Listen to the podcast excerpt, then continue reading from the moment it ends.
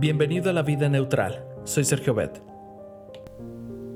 Cuando éramos niños, quizá la pregunta que más hacíamos a nuestros padres era ¿por qué? Al alcanzar la edad adolescente, esa pregunta dio paso a otra, la cual es ¿y qué tiene de malo?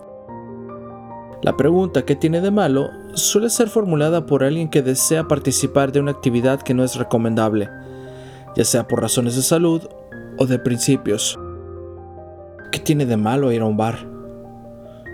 ¿Qué tiene de malo tomar un par de cervezas? ¿Y qué tiene de malo fumar esa nueva hierba?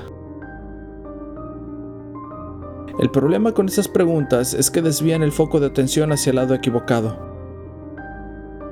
Entonces, ¿qué debería motivar la conducta de un joven cristiano? La respuesta está en nuestro texto de hoy. El apóstol Pablo pide a Dios que conceda sabiduría a los cristianos de Filipos, para que sepan escoger siempre lo mejor. Lo que nos está diciendo el apóstol es que la motivación correcta de nuestras acciones va más allá de tan solo evitar lo malo. Consiste en hacer lo bueno. Según este razonamiento, la pregunta que tenemos que hacernos a la hora de decidir si participaremos o no en la actividad no es ¿qué hay de malo en eso? Es más bien ¿qué hay de bueno? ¿Te has puesto a pensar si el fabricante de cervezas quiere que sus consumidores se pregunten qué tiene de malo? ¿O el dueño de alguna clínica que practica abortos? ¿O siendo más directos, algún lugar de prostitución?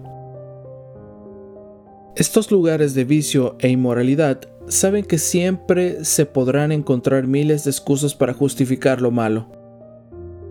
Pero el cristiano no tiene por qué moverse en esa arena movediza a la hora de decidir si le conviene involucrarse, el cristiano debe preguntarse, ¿en qué me beneficia esta actividad? ¿Me edificará? En otras palabras, ¿qué tiene de bueno? Cualquier persona no anda ciegas por este mundo. Posee un repertorio moral del cual echa mano para decidir cómo vivir y son los eternos principios de la palabra de Dios los que siempre marcan la diferencia en todo cristiano.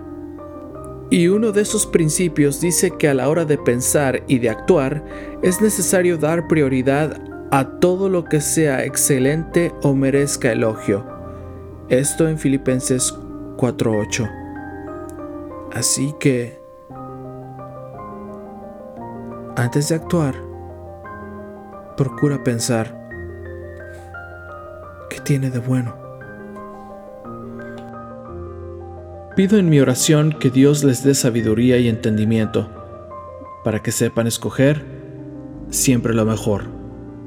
Filipenses capítulo 1, versículo 9 y 10.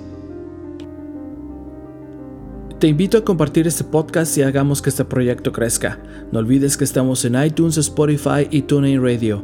Y búscanos en Facebook como La Vida Neutral. Cristo viene pronto, dirige tu meta hacia la eternidad. Señor Jesús, dame sabiduría para escoger siempre lo mejor. Pon tu vida neutral, deja que Dios tome el control y Él hará.